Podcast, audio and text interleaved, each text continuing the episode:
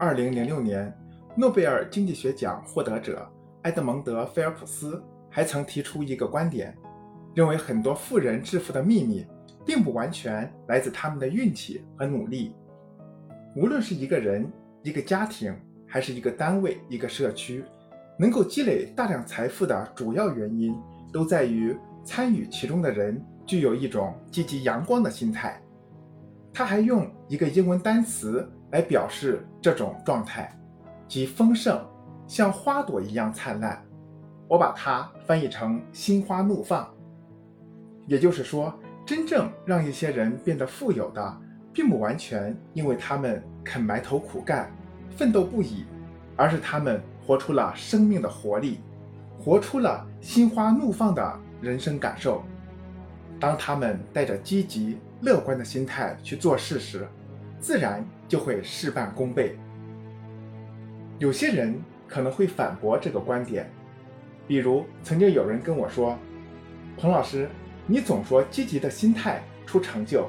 可历史上明明有很多愤怒出成就的事件呀，比如愤怒造就了杜甫这样的大诗人。”其实这只是一种主观判断。或者说是一种杜撰，缺乏科学依据。现在根本没有任何心理学证据证明愤怒的情绪能造就诗人。拿杜甫来说，他也是一个心态积极的人，并且他不是因为愤怒才写出伟大的诗篇的，而是因为伟大才会为一些人和事感到愤怒。杜甫说过很多非常积极的话。比如，读书破万卷，下笔有如神，说的不是别人，正是他自己。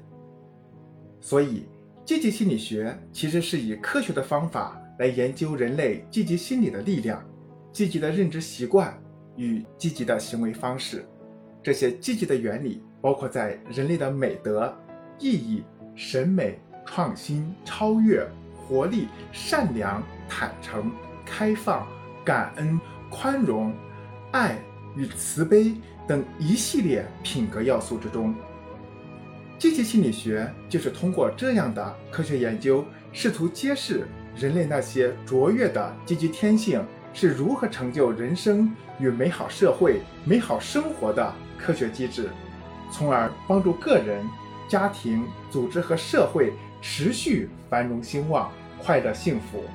他所研究的主要对象。也并非那些有心理疾病的人，